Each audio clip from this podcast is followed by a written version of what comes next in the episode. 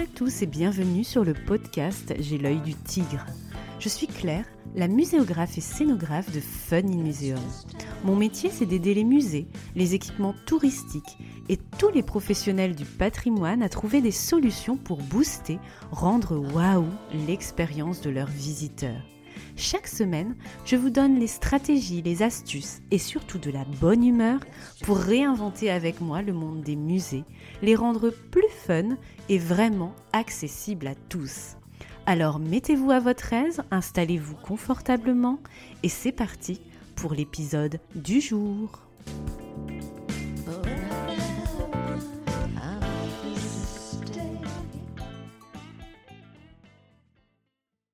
Bonjour et bienvenue dans ce nouvel épisode collaboratif où nous allons parler d'un outil de médiation méconnu, le chariot pédagogique. Entre la mallette pédagogique plus compacte que vous connaissez et le chariot à hot dog ou de street food, ces stands de médiation volante ont de nombreux avantages pour connecter avec les publics avec spontanéité, sans réservation, au cœur des expositions et notamment au Muséum de Bordeaux. Pour nous en parler, je reçois trois médiatrices passionnées Lucie Revelin, Mathilde Bonnet et Olivia Blitt.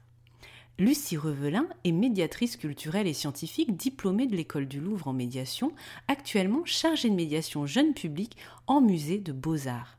En parallèle de son emploi, elle est ambassadrice sud-ouest de l'association Montmartre, dont je fais également partie, et fait le lien entre l'association et les musées Family Friendly. Elle gère, depuis 2018, le blog de médiation Exposcope, une banque d'inspiration regroupant des initiatives de médiation réussies, vues dans des expositions, et des focus sur des dispositifs de médiation plus particuliers. Elle vient de publier un article dans la lettre de l'OCIM numéro 205 sur les chariots pédagogiques justement du Muséum de Bordeaux où elle a exercé pendant un an. Retrouvez le lien de l'article en description de l'épisode lors de sa sortie fin mars début avril 2023. Lucie aime créer de la médiation de ses propres mains. Puzzle, géants, illustrations de livres et jeux, ateliers. Elle aime la médiation jeune public et toute la créativité qui va avec. Hashtag passion médiation comme elle l'emploie sur les réseaux sociaux. Mathilde Bonnet, elle, est médiatrice et animatrice scientifique au Muséum de Bordeaux, Sciences et Nature, mais aussi à Cap Science, le CCSTI bordelais. Enfin, Olivia Blitt est médiatrice scientifique au Muséum de Bordeaux également depuis 2020 et étudiante en première année à Bordeaux Sciences Agro, école d'ingénieurs en agronomie. Je vous laisse découvrir cette synthèse inspirante sur les chariots pédagogiques, histoire de teaser le futur cycle médiatrice qui arrive sur le podcast à partir de fin mai 2023. A tout de suite. Bonjour Lucie, Mathilde et Olivia, bienvenue sur le podcast J'ai l'œil du tigre. Je suis ravie de vous accueillir pour parler aujourd'hui d'un outil de médiation humaine, le chariot pédagogique. Alors, comment allez-vous aujourd'hui? Allez Lucie, comment ça va? Très bien? Très bien, ravie d'être ici avec toi. oui, Mathilde, ça va bien? Ça va, ça va super. Et Olivia? Pareil, comme tout le monde, ça va très bien. Parfait, motivé pour valoriser la médiation et les médiatrices aujourd'hui. Alors, c'est un plaisir partagé donc, et d'autant plus que cette année sur le podcast, nous allons avoir un cycle dédié à la valorisation des médiatrices, un métier essentiel pour notre secteur, qu'on ne valorise pas suffisamment, je trouve, par rapport à celui de chargé d'expo, de régisseur, de conservateur, etc. Et donc cet épisode est une sorte de teaser sur le métier dont on pourra découvrir différents profils dans quelques semaines sur J'ai du tigre. Donc, trois médiatrices en face de moi pour parler des chariots pédagogiques. Avant de rentrer dans le vif du sujet, pouvez-vous s'il vous plaît, chacune à votre tour, vous présenter rapidement aux auditeurs et auditrices en nous disant, avec cette question quand même pas facile, quelle est votre mission dans la vie, ce qui vous anime en particulier en tant que médiatrice du coup? Lucie, tu commences? Oui, alors je suis médiatrice, aujourd'hui médiatrice jeune public au musée des Beaux-Arts d'Agen, voilà, pour les publics de 0 à 18 ans. Et ce qui m'anime, bah, c'est me partager ma passion pour le patrimoine, patrimoine au sens large, pour avoir le petit déclic dans les yeux des, des visiteurs, des amis, de, voilà, qu'ils soient jeunes ou pas, le petit déclic de waouh, ah oui, c'est ça aussi qui est, qui est, beau, qui est chouette dans le patrimoine. La petite étincelle, super. Qui veut poursuivre? Allez, Mathilde. j'y vais. Euh, alors, je suis médiatrice scientifique depuis quelques années maintenant et je travaille principalement au Muséum de Bordeaux, Muséum Sciences et Nature. Euh, je travaille aussi euh, à Cap Science, qui est un CCSTI bordelais. et ce qui m'anime, attention, ça va être de rendre la biologie fun et de montrer à quel point la biologie, ça peut être fun pour tout le monde. Voilà. Ok, un beau challenge. Mais moi, j'adore la biologie. Olivia. Olivia.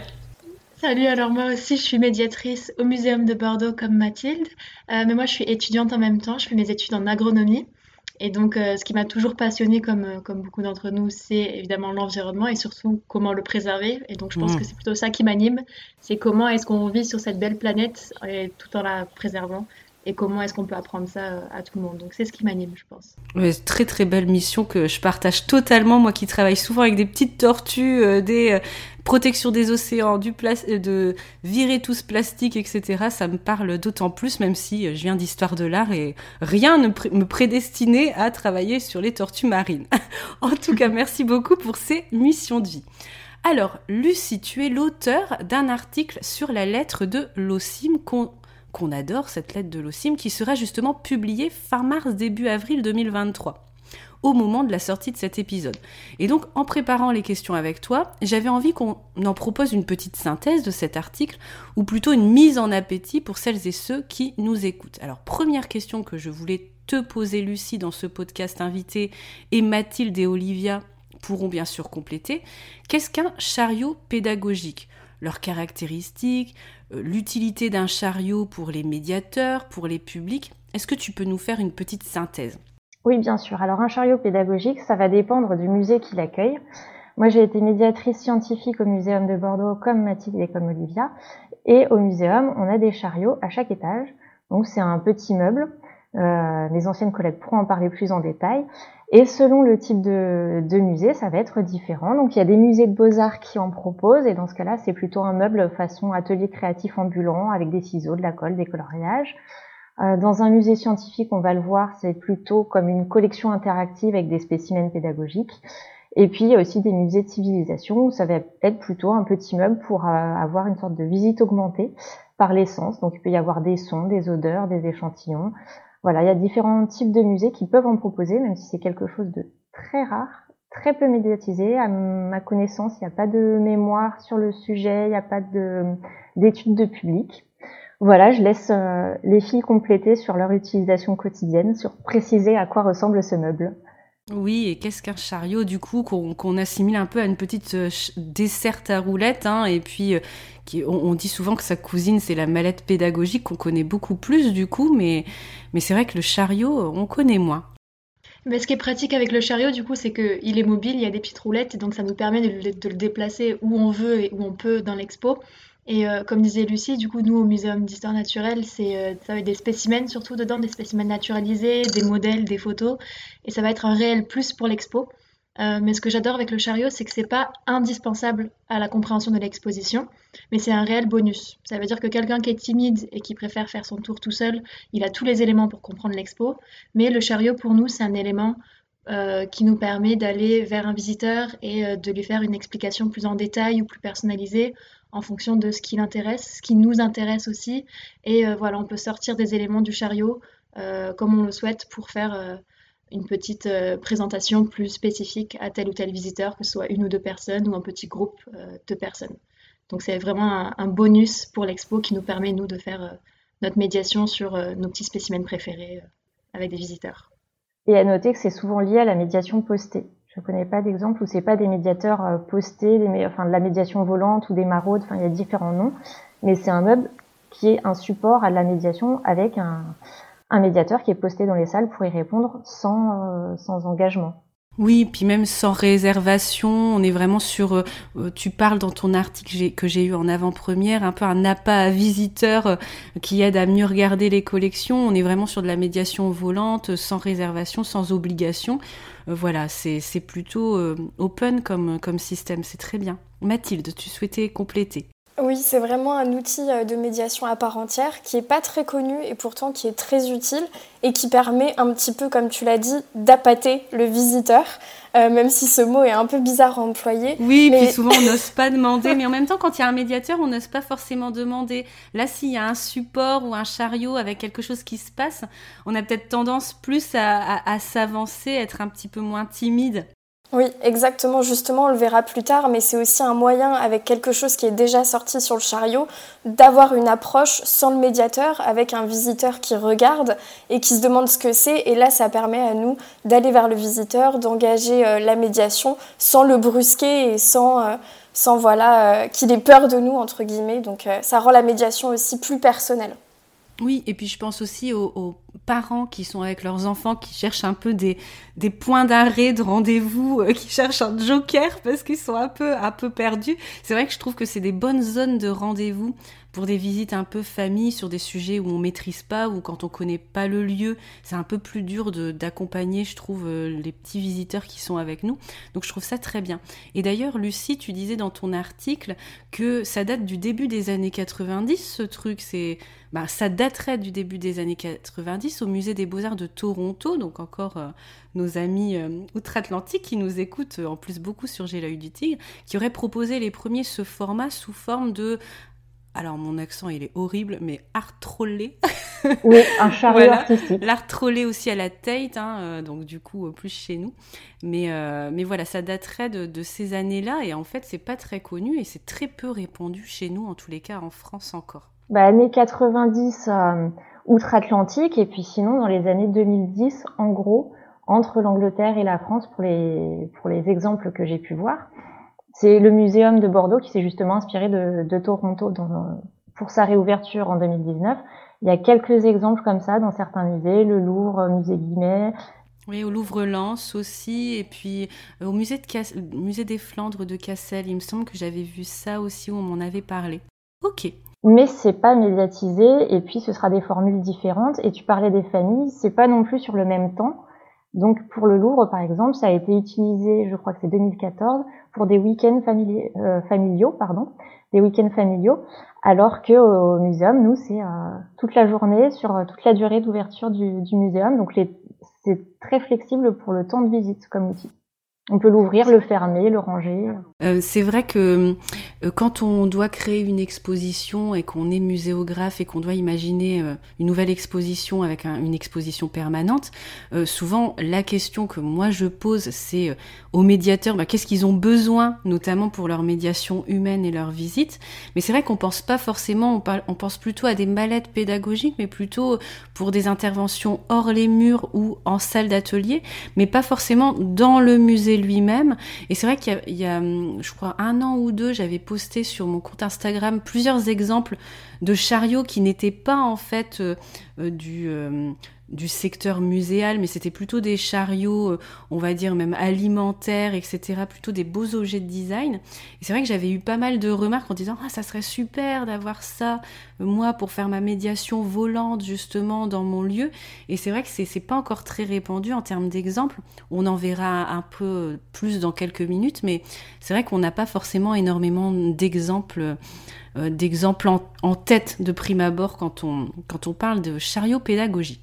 Alors, deuxième question que je voulais vous poser, euh, pouvez-nous nous donner un guide des astuces pour concevoir un chariot? Parce que c'est bien d'avoir l'idée de se dire, ouais, on va faire de la médiation volante, mais comment on doit s'y prendre pour avoir un chariot efficace original, innovant, ergonomique, fonctionnel, avec des roulettes, je ne sais quoi? Euh, c'est quoi votre retour d'expérience? Vos astuces? Alors du coup, euh, la première chose à laquelle il faut penser quand on fait un chariot, c'est à ce qu'il soit pratique, évidemment. Donc euh, qu'il soit mobile, puisque c'est l'atout euh, du chariot pédagogique, donc avec des roues qui fonctionnent bien. aussi penser à plusieurs types de rangements dans ce chariot, que ça soit pour des spécimens ou des objets, mais aussi, comme tu l'as dit tout à l'heure, pour du matériel peut-être donc des fiches plastifiées ou euh, du matériel comme des ciseaux, des stylos, etc. Donc diversifier euh, les types de rangement avec aussi différentes tailles. Euh, on peut imaginer aussi des tiroirs pour ranger des plus petites choses ou que ça soit plus facile en fait à attraper. Il faut qu'il soit facile à ranger, donc il faut essayer un petit peu de penser à où il sera mis bien sûr dans l'exposition, mais aussi où il sera mis à la fin et à bien essayer de, de le ranger. donc ça c'était pour le côté pratique. Je ne sais pas si vous avez des choses à rajouter les filles. Moi, je pense que j'ai deux autres petits trucs qui me viennent à l'esprit en pensant à nos chariots du musée. Pour le côté pratique, euh, donc nos chariots, nous, au musée, déjà, il y a des petits freins pour les roues. Donc, ça paraît évident, mais ah. pas forcément. Mais très pratique parce qu'on va être là avec des enfants euh, ou même des familles. Parfois, les gens vont s'appuyer dessus ou passer à côté. Donc, avoir des petits freins sur les roulettes, très, très pratique. Euh, et aussi, nos chariots au muséum, ils ont des, des petites tablettes qui s'ouvrent. C'est-à-dire que le chariot, quand il est non utilisé, c'est un placard carré, tout fermé mais il y a des petites parties qui remontent pour agrandir la surface dessus, pour qu'on puisse poser nos spécimens dessus. Donc ça aussi c'est très pratique parce que ça veut dire que le chariot est petit, facile à ranger, mais que pour l'utiliser, hop, on peut l'agrandir un peu et augmenter notre espace euh, pour pouvoir poser voilà plusieurs choses dessus et, prendre un peu plus de, place pour notre petite présentation. Donc très pratique, les freins et euh, des petites tablettes qui s'ouvrent. Euh, très pratique. Mhm. Et deux autres choses, je ne sais pas si Mathilde, tu allais en parler, les clés. Est-ce que tu allais en parler ah. ah, oui, les clés. euh, au muséum, c'est des objets, euh, enfin c'est des spécimens pédagogiques. Pédagogiques, d'accord, mais ils ont quand même un numéro d'inventaire. Donc ils font partie des ah. collections, certes pédagogiques, on peut les faire toucher, mais il faut que ça ferme la clé quand même. Et aussi euh, prévoir un tout tout petit rebord je ne sais pas si les filles ont eu cette expérience ou pas, mais ce petit rebord qui permet que les socles des spécimens euh, ne, tombent pas si jamais effectivement les roues ne sont pas bloquées ou enfin voilà, petit détail pour éviter que les objets tombent. D'accord, ok. Donc du coup, si on résume, donc euh, faire attention au format, il faut qu'il soit mobile, donc avec des roulettes, avec des petits freins, avoir des tablettes pour pouvoir poser des choses et puis faire un espèce de petit comptoir finalement de discussion, et puis du coup qu'on puisse le fermer, le verrouiller ce chariot. Et en termes de, de format et de poids, est-ce que vous avez un retour d'expérience? Parce que c'est vrai qu'il faut il, est quand même mobile, donc il faut quand même un peu le déplacer. Il faut qu'il soit suffisamment lourd pour que il ne bouge pas si les gens s'appuient dessus. Est-ce que vous avez une idée du poids concrètement en termes de chiffres? Plus lourd qu'une poussette, ça c'est sûr. Aucune idée. Aucune idée. plus lourd qu'une poussette. Et en termes de format euh, dimensionnel, du coup, on est sur quoi? On est sur euh, un mètre cube? On est euh, un, plus, un peu plus petit que un mètre cube. Un plus, ah ouais, ok. Donc un peu plus petit qu'un chariot à hot dog. c'est ça. c'est ça. Et les.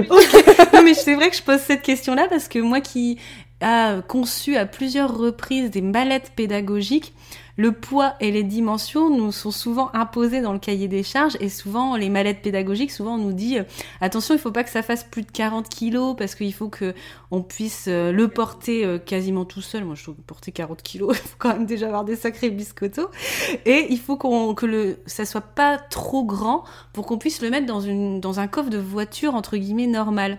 Donc je me demandais s'il y avait des, tips comme ça un peu concrets également pour les chariots en termes de poids et de dimension.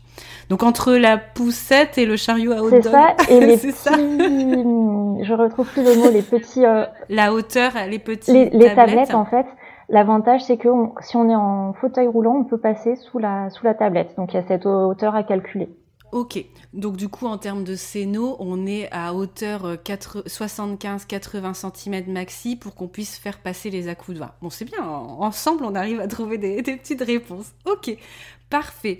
Donc du coup, là, ça nous garantit du coup un chariot efficace, original. Est-ce que euh, on parlait d'armoire justement un peu euh, un peu euh, finalement qu'on ouvre avec des placards, des tiroirs? Peut-être qu'on en parlera sur les exemples inspirants, mais on est plutôt sur des formes assez standards, alors plutôt quadrangulaires, sur ce que vous avez aperçu. C'est ça, oui, ils sont très, très rectangles, très carrés, mais euh, j'adore comment ils ont été faits. Euh, nos menuisiers euh, au musée, ils ont fait un super travail parce que c'est vraiment une optimisation de la place. Donc en fait, c'est un petit placard voilà, carré avec deux portes en bas, mais quand on ouvre les portes, il y a également un tiroir en, haut qui qui peut s'ouvrir. Sur le côté, il y a de la place pour ranger des documents plutôt fins, plutôt papier. Donc des, voilà, des, des petites pochettes exprès pour ranger des feuilles plastifiées, des documents, des cahiers, des livres. Et puis, comme j'ai dit tout à l'heure, les tablettes qui s'ouvrent. Donc finalement, sur moins d'un mètre cube, euh, il y a vraiment beaucoup d'espace de, rangement. Ok, mais pas de délire foufou du coup en termes de forme, parce qu'on est avant tout sur la fonctionnalité et le design du coup en, tant que tel, c'est-à-dire quelque chose euh, d'utile et de, bien fait pour l'utilisation. D'ailleurs, c'est la même peinture grise que tout le reste de la scénographie. C'est vraiment transparent, c'est juste les œuvres qui sont en valeur. D'accord, donc ça se fond en plus dans la scénographie euh, générale comme une médiation du coup euh, déportée euh, qu'on peut utiliser après. Ok, très bien. Alors, troisième question que j'avais envie de vous poser, est-ce qu'on peut faire ensemble une petite revue d'usage et d'expérimentation de ces fameux chariots, justement?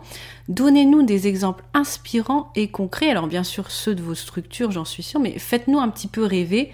Voilà, parlons un peu des chariots à, inspirant et qu'on peut euh, euh, copier entre guillemets sans difficulté si on veut se lancer dans cette aventure. Je vais peut-être parler de ce qui s'est fait dans les autres musées, de ce que j'ai pu voir, puis après je laisse les filles raconter ce qu'il y a au muséum. Oui, complètement. Parce qu'au muséum, il y en a quand même trois différents, donc euh, oui. vas-y. Il y a déjà rien que sur ceux du muséum des choses différentes. Alors, je parlais du musée Guimet qui a proposé lui des paravents euh, alors là, il faut imaginer des grandes armoires métalliques. Donc à l'intérieur, c'est pas le plus fun, mais j'ai l'impression que c'est euh, aimanté. Et donc, quand on ouvre les paravents métalliques, là, on peut mettre des cartes, on peut mettre plein de choses, des matériaux, des odeurs, des sons, euh, voilà, des, reproductions d'œuvres. Donc en fait, le contenu va être très évolutif selon le type de musée. Je parlais de ciseaux, de colle et ainsi de suite, mais on peut avoir aussi des reproductions tactiles, euh, c'est quelque chose de très évolutif aussi. On peut rajouter, nous au muséum, on a une tablette, donc on peut rajouter des sons. On se connecte, on met euh, le son qu'on veut. Euh, quoi d'autre encore? On a les sons, on a, on peut rajouter des textes en falque s'il y a besoin. On peut rajouter des, des supports vraiment très très variés. Et dans les muséums, c'est plutôt des spécimens, mais pas que. Donc je laisse les filles raconter ce qu'on a dedans. Oui, finalement, on est entre la mallette pédagogique, le chariot et presque l'expo itinérante, finalement, avec... Euh, oui, j'avais, j'ai bien en tête hein, le, visuel de, celui de Guimet, où on est quasiment dans, une, dans un module qu'on pourrait retrouver facilement dans une expo itinérante, où on peut avoir une partie simèse, où on peut accrocher des choses, et en même temps, il y a des manips, des tiroirs, etc. Euh, comme un îlot, finalement, un peu participatif et interactif. Du coup, au muséum, qu'est-ce qui se passe? Mais vas-y Mathilde, je te laisse la parole en, premier. Ok. Euh, alors on a beaucoup discuté du côté pratique du chariot avec les dimensions un peu style meuble de cuisine, mais il y a aussi euh, toute la partie diversité des contenus qu'amène le chariot. C'est vrai que c'est un peu comme une expo itinérante, comme le disait Olivia, ça va amener du contenu en plus. Donc c'est pas forcément du contenu nécessaire à l'exposition euh, en tant que telle, mais ça amène un gros plus. Et euh, on peut aussi changer le contenu du chariot au fur et à mesure en fait de l'exposition. C'est-à-dire qu'avec les retours des médiateurs, des médiatrices, mais aussi avec le retour des visiteurs, on peut changer son contenu pour mieux s'adapter à nos attentes et à ceux du public. Donc ça c'est vraiment euh, très chouette. et aussi la diversité des contenus qu'on apporte. Comme le disait euh, Lucie, ça va être des spécimens pédagogiques ici au Muséum euh, Sciences et Nature, donc des spécimens qu'on peut faire toucher quand c'est possible, euh, qu'on peut bien sûr faire admirer et admirer sans vitrine, donc ça c'est un gros plus pour les visiteurs qui peuvent parfois être frustrés de ne pas pouvoir s'approcher de ce qui est exposé. On peut aussi imaginer des choses à écouter avec des dispositifs en plus comme la tablette tactile, des choses à faire sentir, pourquoi pas. Euh, c'est pas forcément euh, que dans les expositions euh, qu'on peut imaginer ça, on peut aussi le, mettre dans les chariots. Et puis ça amène vraiment un complément. alors ça va être un plus, ça va faire le lien avec ce qu'il y a dans l'exposition. On peut imaginer par exemple un objet qui serait à la fois dans l'expo et dans le chariot, mais on peut aussi imaginer vraiment des choses qui ne sont pas du tout dans l'expo et qu'on amène vraiment à travers le chariot pédagogique. Donc c'est un vrai plus de faire ça. Oui, ben, ce que j'adore, euh, ce que j'adore justement avec le chariot, c'est que on va, nous comme, euh, pardon, nous en tant que médiatrice, on va avoir euh, des façons différentes d'utiliser ce chariot et on fait de la médiation différente. Et Mathilde et moi au musée, je sais qu'on n'utilise pas le chariot de la même façon. Et donc moi, ma technique, c'est plutôt quand je suis en train de parler avec des visiteurs et que je vois qu'il y a un bon feeling, plus ou moins, où je vois qu'ils veulent en savoir plus, ou que moi, j'ai envie de leur transmettre encore plus, euh, plus de choses, plus de, plus de savoir, et eh bien je vais les emmener au chariot pédagogique, je vais l'ouvrir devant eux et sortir les spécimens en fonction de ce dont on était en train de parler, puis leur demander s'ils veulent que je sorte un truc en particulier. Mais voilà, moi je commence par parler avec des visiteurs et puis je les emmène au chariot que j'ai sorti euh, au début euh, dès le matin. Et je l'ouvre là et je sors les spécimens à ce moment-là en fonction de ce que j'étais en train de dire avec les visiteurs. Et donc comme ça, je continue la, discussion que j'ai eue avec les visiteurs. Et puis je laisse euh, Mathilde, elle, expliquer comment elle fait la médiation. Alors je vais reprendre le mot appâter le visiteur, parce que ça me fait un peu rire. Euh, moi, ma technique, c'est plutôt de sortir le chariot et euh, de mettre en valeur sur le chariot des spécimens qui, je sais, ne sont pas fragiles, qui, voilà, qui peuvent rester sur le chariot un moment sans que je sois à côté. Et du coup, les gens vont forcément être un petit peu intéressés et vont d'eux-mêmes aller voir ce qu'il y a sur le chariot, se poser la question de ce que c'est, etc. Et là, ça permet du coup d'intervenir à ce moment-là pour engager la discussion.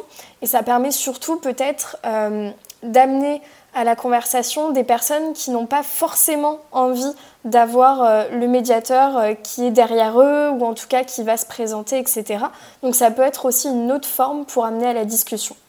Ok, donc moi ce que je retiens finalement c'est le côté évolutif de ces chariots, que ce soit en termes d'utilisation, euh, mais aussi en termes de contenu qu'on peut y proposer. Et ce qui est bien, je trouve, c'est que euh, avec l'exemple du muséum, il y a des choses fragiles, donc des collections qui peuvent être présentées avec justement un accompagnateur qui va expliquer et être un peu le garant aussi de la protection. Donc moi, je trouve ça bien parce que c'est vrai que parfois dans les musées des beaux-arts, par exemple, on est un peu frileux de ce type de médiation un peu participative. Et donc, si ça marche dans un muséum, ça peut marcher dans n'importe quelle structure euh, avec des, des spécimens ou en tous les cas des objets de collection, des artefacts plus ou moins fragiles qui peuvent être donc un média, mais on peut aussi proposer plein d'autres médias euh, type odorama, euh, des tablettes, des sons, une petite maquette. Voilà, c'est très très euh, variable finalement ce qu'on peut y proposer et comment on peut l'utiliser. Oui, et puis aussi vraiment évolutif, on a un collègue qui avait demandé si c'était possible de rajouter des petites figurines en plastique qu'on avait à la vitre, à la boutique pardon du muséum. Mais maintenant, on peut laisser euh, en appât, entre guillemets, ces petites euh, figurines d'animaux en plastique. Ça, ça craint rien du tout. On peut avoir le dos tourné. Et puis, ah bah tiens, qu'est-ce que c'est que cet animal? Bah, à toi de le trouver dans les vitrines du muséum. Voilà. Donc avec un côté ludique, jeu de piste, voilà, on a, on peut faire ce qu'on veut et finalement, on pourrait quasiment avoir un, un, un, chariot pédagogique à chaque expo temporaire aussi euh, qui serait personnalisé ou voilà. Mais il faut qu'il passe dans l'ascenseur et qu'il soit pas trop lourd à pousser hein, c'est ça. Ok. C'est ça. C'est ça. Mais nous c'est ce qu'on a au muséum c'est ça on en a un euh, pour chaque euh, chaque étage. Même les expos temporaires pas toutes mais mais quasiment toutes ont leur propre chariot euh, pour, pour apporter ce plus à chaque expo. Donc on a vraiment plusieurs chariots au muséum. Ok, et donc ça a été facile à imposer euh, au muséum ce type de, de médiation volante? Ça s'est fait très naturellement ou est-ce qu'il y a eu des, des, petits, des personnes qui étaient un peu plus réfractaires à, ce type de médiation? Non, ça s'est fait euh, assez naturellement. alors le muséum a réouvert qu'en 2019, moi je suis arrivée en, en 2020 donc j'étais pas là au début. Euh, et je crois que Mathilde et Lucie non plus. Mais quand euh, le muséum a prévu sa réouverture après dix ans de fermeture, eh ben, c'était euh, c'était compris dans le nouveau musée, c'était d'avoir des médiateurs. Et donc les médiateurs savaient directement à quoi ils s'engageaient. C'était le projet du musée d'avoir des médiateurs volants, un par étage, pour être là toute la journée, tout le temps, dans toutes les expos. Donc je pense qu'ils savaient à peu près à quoi s'attendre. Oui, oui, et je trouve que c'est bien de, sortir un peu toujours cette médiation hors les murs euh, en salle pédagogique qui se destine en plus à certains publics. Euh, c'est vrai que même pour les publics familles, on va pas forcément réserver un atelier, c'est pas du tout la, la même démarche et le même engagement. En revanche, s'il y a quelque chose qui se passe dans les salles et on peut faire une petite manip, une petite expérimentation, je trouve que c'est euh, ça va vers le musée euh, plus participatif et où on peut s'engager en fait euh, plus facilement avec des niveaux d'engagement qui sont euh, qui sont différents, pas forcément devoir s'inscrire, réserver un atelier ou être seulement destiné à certains publics type scolaire avec une animation, la visite. Je trouve que ça, ça décloisonne un peu les pratiques de médiation et, et ça va vers l'accessibilité justement de certaines choses aux différents publics. Donc moi je trouve ça très positif. C'est un, un très beau mot-clé que tu viens de dire, Claire, c'est l'accessibilité. Et ça, c'est vraiment euh, la notion indispensable pour ces chariots, c'est l'accessibilité. Nous, ici au, au muséum, le but, c'est de rendre accessible tout ce qu'on présente. Et le chariot, pour moi, c'est vraiment indispensable pour ça. Pouvoir expliquer quelque chose à quelqu'un dans notre rythme, à son rythme, avec ses mots, c'est rendre accessible. Et ça, on a plein d'exemples au musée d'expérience avec les chariots. Moi, je sais que les journées qui se sont le mieux passées pour moi, où j'étais euh, très très contente à la fin de la journée, c'est quand j'ai passé presque toute la journée au chariot avec des visiteurs et d'avoir vraiment ce côté, euh, ce côté plus perso et montrer aux gens qu'on n'est pas juste là pour leur montrer une vitrine, c'est humain en fait cet échange et le chariot il rend vraiment ça euh, plus humain. Et donc on a plein d'expériences comme ça où ça se passe super bien avec les visiteurs et ils sont très contents de leur visite grâce au chariot et, et le médiateur, la médiatrice qui est à côté. Et ça se passe souvent très très bien. Et je vais rebondir aussi sur l'accessibilité. Tu parlais des familles qui ont quelque chose, entre guillemets, à faire sans avoir réservé. C'est pareil pour les personnes euh, avec un handicap visuel. Moi, ça m'est arrivé euh, sans réservation. La personne vient, se présente dans les salles. Je remarque effectivement qu'elle est non-voyante.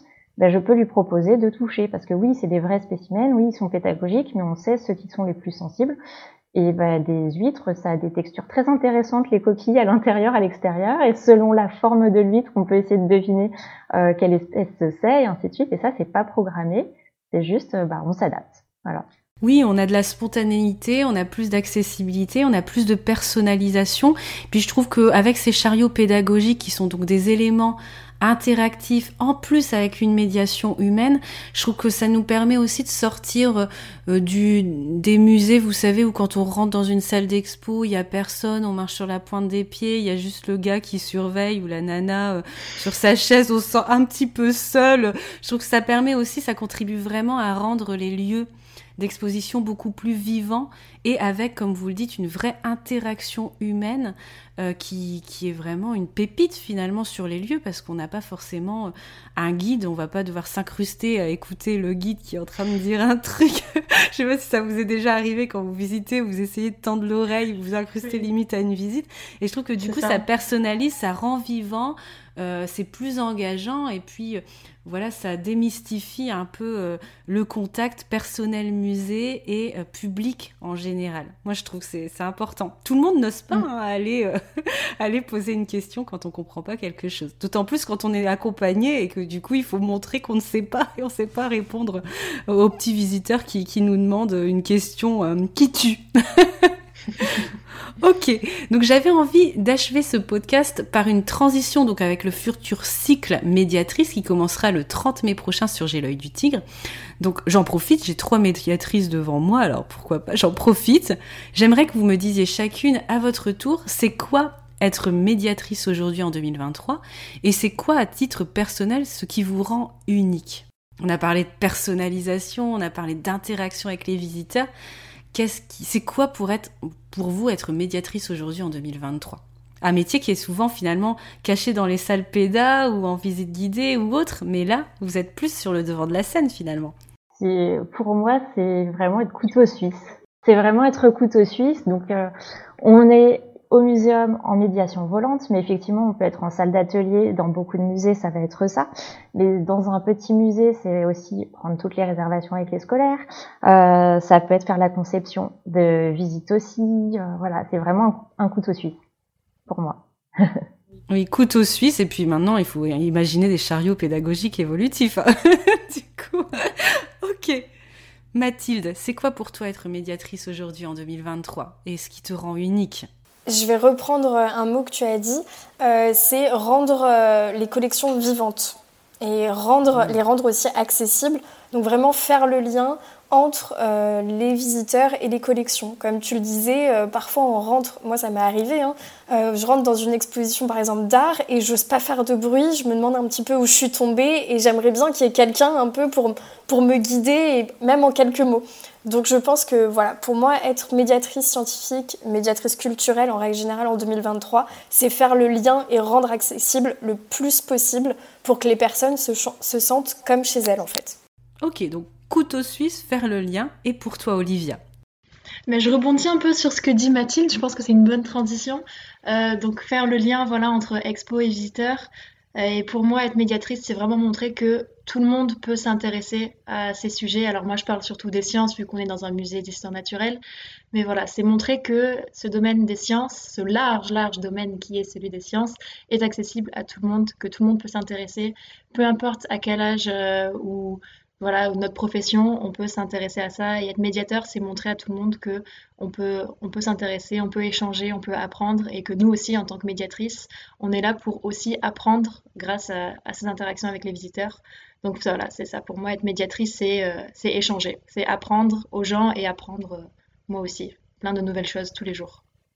Parfait, merci infiniment à toutes les trois d'avoir répondu à mes questions aujourd'hui pour valoriser donc les chariots pédagogiques mais aussi la médiation humaine et le métier de médiatrice en 2023.